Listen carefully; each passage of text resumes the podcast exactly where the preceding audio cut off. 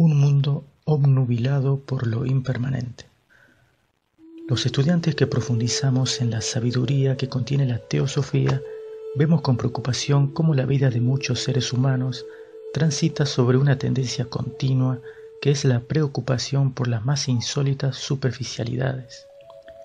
Según pudimos constatar por HPV, la humanidad está trazada en su proceso y se hizo el intento de traer al mundo nuevamente la arcaica sabiduría para incentivar a la raza humana por la búsqueda de su verdadero origen.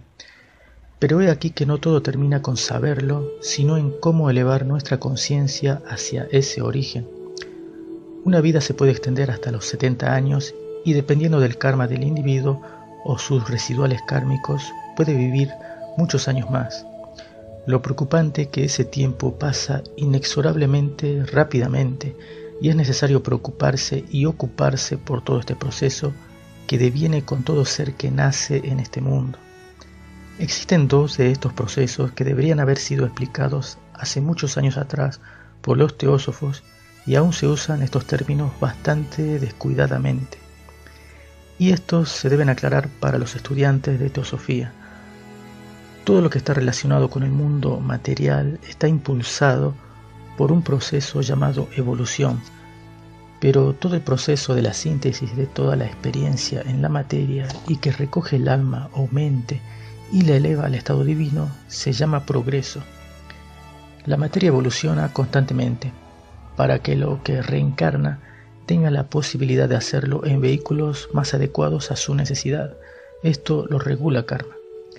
En tiempos en que se escribió la doctrina secreta, las palabras evolución e involución fueron usadas para que sea posible que las personas de ese tiempo pudiesen entender lo que se explicaba en cartas y demás, mas fueron usadas a falta de mejores palabras. Pero aquí lo que preocupa seriamente es la sorprendente candidez en la que vive el drama de la vida el ser humano, a pesar del sufrimiento cotidiano y las políticas que llevan a muchos hacia un estado de esclavitud. La humanidad no reacciona, Solo le sigue preocupando la marea tecnológica que cada vez más los interna en un mundo irreal. Esta droga cibernética se ha convertido en una vía de escape para muchos, para otros en un anzuelo donde quedan atrapados por la sugestión psicológica que imágenes y demás surgen de estas tecnologías. Todo dentro de estas llevan al ser humano a una desproporcionada vida dependiente de placeres, casi todos muy peligrosos, de manera que no queda tiempo para la actividad más importante de la mente, que es justamente la investigación sobre estos dos grandes e inmensos procesos que corren bajo la responsabilidad de cada individuo, que son la evolución y el progreso espiritual. Se suelen ver miles de personas por las calles de ciudades que corren, teléfonos en mano, como si el tiempo de vida ya se acabara, sin embargo, nada de eso que les apura tiene una relación directa con esos dos importantísimos factores. El comer, el vestirse, el trabajar y muchas costumbres y hábitos son parte de la vida de cualquier ser humano, pero solo se le da al César y al espíritu lo matan de hambre. Esta preocupación trae consigo una gran tristeza para los que hacen el intento constante de difundir la teosofía con la esperanza de que hayan intelectos y corazones dispuestos a aprender sus altas enseñanzas y cubrir el planeta con toda su rica información y sabiduría.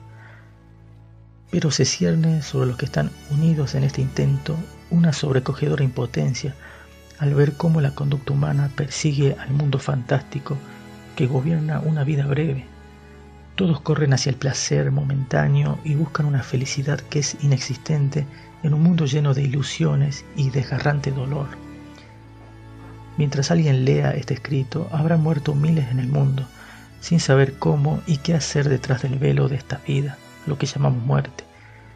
Si bien el estado al cual se llega es al que pertenecemos, el hecho de pasar por la vida física y el ignorar todo sobre los procesos de retorno al mundo interno puede hacer cometer errores a quienes su única religión ha sido el placer y el descontrol en la vida y esos errores implican más dolor y sufrimientos innecesarios.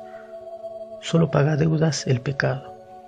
Y una vez que se ha cruzado el umbral de la vida física hacia lo interno, no solo que no hay retorno, sino que desde ese estado nada se puede reparar, sino solo sufrir las consecuencias de esos desvíos. Con las leyes no hay trueque, no se negocia, solo se cumplen y lo que no está dentro de ellas está fuera de ellas. Los estudiantes de teosofía deseamos que todo conocimiento que eleve hacia su espiritualidad al ser humano sea difundido y que los apegos a los ilusorios placeres de la vida sean controlados hasta lograr vencer toda atracción. Hay que tener en cuenta algo muy importante como son estas palabras dichas por un maestro muy antiguo. El hombre debe aprender a vivir religiosamente, no dentro de una religión que lo haga sectario por sus creencias. Vivir religiosamente es estar siempre unido con la más alto de su espiritualidad y desde esa altura vivir la unidad con todo ser vivo. Comprendemos que esto está profundamente ligado a la compasión y solo con ella es posible edificar un mundo de amor un trabajo del Centro de Estudios de la Teosofía Original, del 22 de marzo de 2018.